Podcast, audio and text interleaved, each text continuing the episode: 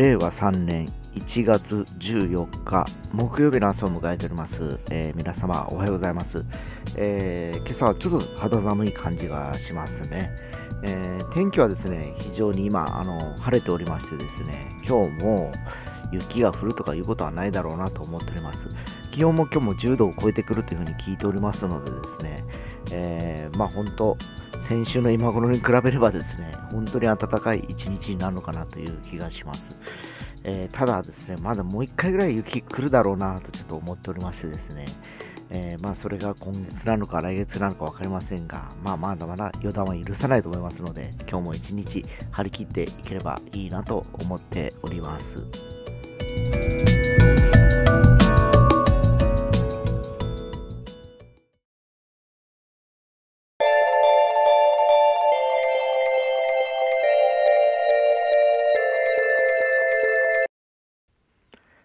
えー、今ですね、このポッドキャストをですね、え、アンカーっていうアプリを使って、え、やってはいるんですけどね、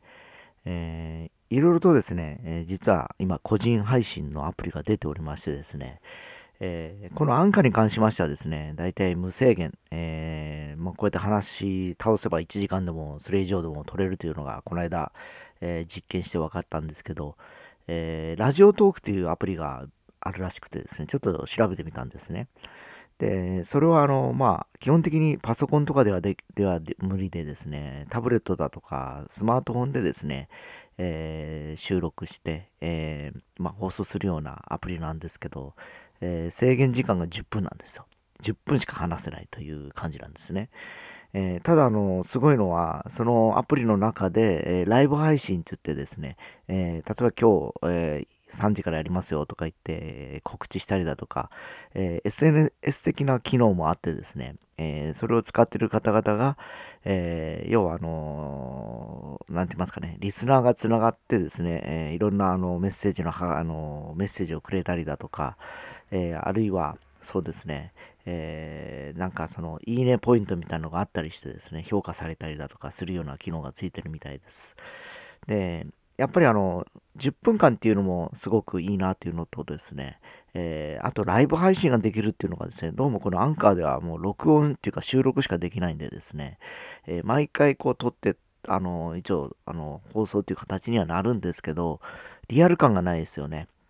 で、ライブ放送で例えば何人かとやるとなった場合ですね、まあ、ある意味面白かったりするしですね、えー、例えば毎週金曜日の夜8時からじゃあ僕のですね、例えば音楽講座とか言ってですね、えー、30分間な、例えば今日はギターをやりますとか、えー、来週はウクレレをやりますとか、いうふうにやっていくと、その週のその時間には皆さん絶対聞くじゃないですか。で、まあもちろんアーカイブとしても残るんでしょうけど、えー、その時にリアクションですね、この音がよくなりませんだとかですね、えー、この音はどうやったら出るんでしょうかとかいうのにすぐ、あのフレキシブルに対応できるという感じなんでしょうけど、えー、どうしても、えー、この今やってるアンカーのポッドキャストの、えー、感じではですね、え録音してから、え要はアップロードして、えまあ、放送という形になっているんでですね、えそこだけがちょっとやっぱり若干タイムラグがあったりするのかなっていう気がします。で、で逆に言うと、えアンカーを変えて今僕をバックで音出したり使えたりするんですけど、基本的にラジオトークはそのスマートフォンの中で完結してることもあってですね、えー、もうほぼ10分喋り倒しみたいな感じなんですね。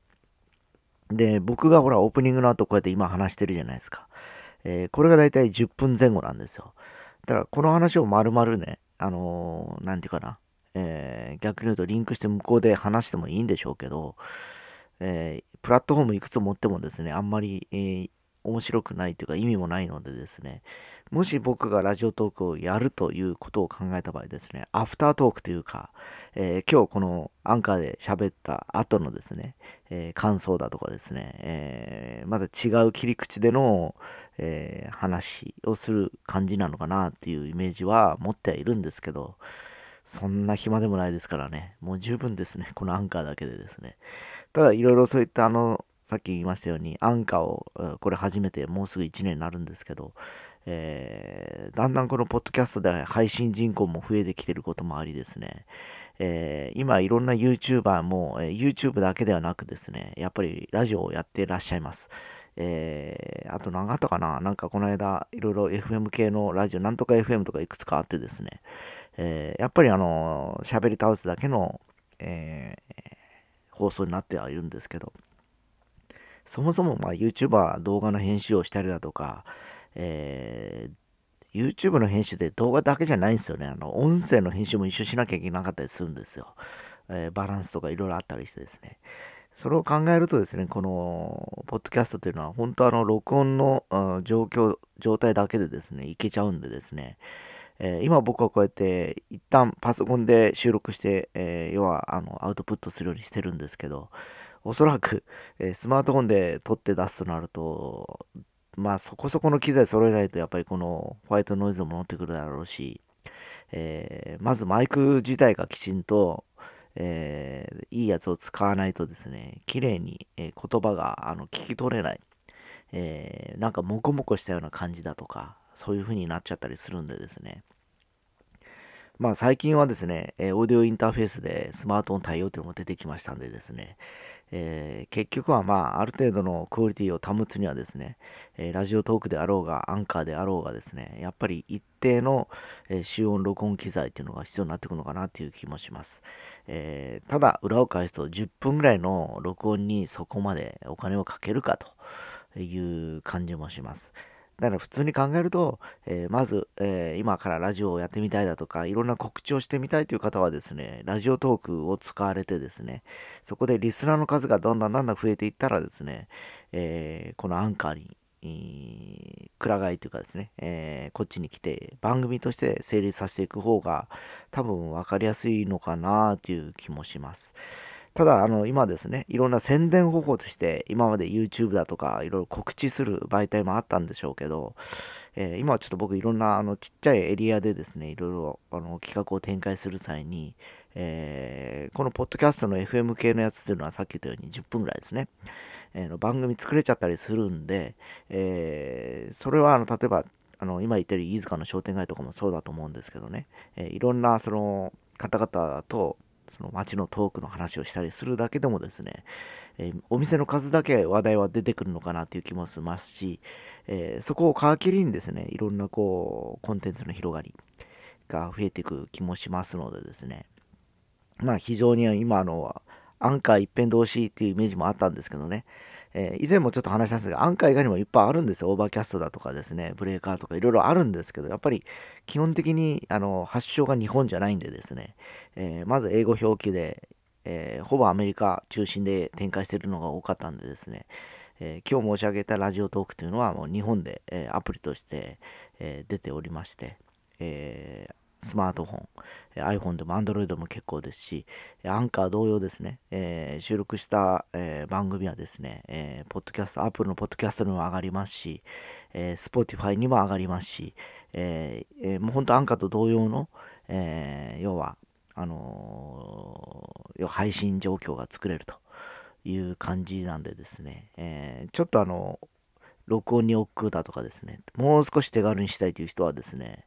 もうトークだけだったらラジオトークでいいのかなっていうのも気がします。し、えー、さっき言ったように、えー、リアクション、えー、リスナーとの距離がもっと近くなるのはラジオトークだと思いますのでですね、一度あのご興味がある方はちょっと試してみてください。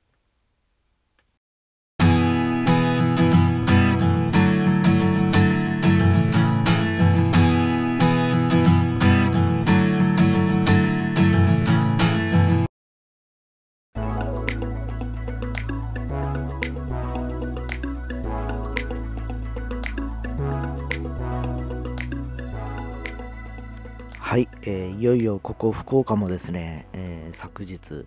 えー、緊急事態宣言のエリアとなりました。え昨年のそうですね、4月、5月ぐらいですかね、えなった時ですけど、えいろんなお店の営業時間が8時までということになりましてですね、えそれに伴って、えー、いろいろあの働く時間もやっぱ少しずつ、え削られていったのを思い出します。えー、もういよいよですね、えー、また全国的にですね、えー、緊急事態宣言になるんではなかろうかという感じすらしております。えー、特にこの1月2月で非常に気温も寒い中でですね昨日実は僕自分の病院にいたんですけど、えー、なんとインフルエンザにかかってらっしゃる方もいたりだとか、えー、でそのやっぱ今コロナウイルスもあったりだとかしてる手前ですね、え普通に僕はほら血圧が高いとかで普通に通院してる人間、えっていうのが逆に言うと先生からすりゃ足かせになるぐらいの、えー、まあ、プライオリティから言うとやっぱコロナ患者だとかインフルエンザ患者があってですね、一般外来っていう感じになってるだろうなっていうこともあってですね、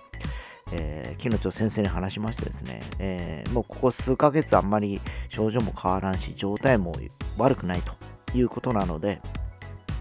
えー、毎月あのお伺いしてるんですけど、えー、2ヶ月ぐらいでどうすかね？っていう話をしたところですね、えー、快く2ヶ月分、えー、お薬をいただきましてですね、えー、ただその間に、え、なんか書類を書かされました。ただこれに気をつけて生活習慣を維持しますみたいななんか署名みたいなですね、えー、要はやっぱり塩分を取りすぎないだとかですね、適度に運動するとかいうのが、えー、血圧の高い、えー、人間にはあのー、付きまとう、えテーマだったりするんですけど、まあ、運動はですね、実は来週から、あの学産問屋でお手伝いすることによってですね、多分、今の多分、2、3倍は動くと思うんですね。えー、だから多分、それは問題ないと思うんですけど、一方の塩分っていうのはですね、前もお話したかと思うんですけど、僕の場合塩分を抑えたところで、えー、そもそも塩分を消化する機能が弱いという状況なんでですね、まあ、比較的ですね、えー、気をつけていくものも食べる量を減らせばいいのかなとちょっと思ったりもしております。だからちょっと来週ぐらいからはちょっと環境も変わるんでですね、食生活も含めてですね、いろいろと見直しながらですね、ちょっと2ヶ月ぐらい過ごしてみようかなと思ってます。まあ、どれぐらいあの体の、えー、変化があるか分かりませんけど、まあ、健康を維持するためには別に全然厭わないので、ちょっと頑張ってみようかなと思います。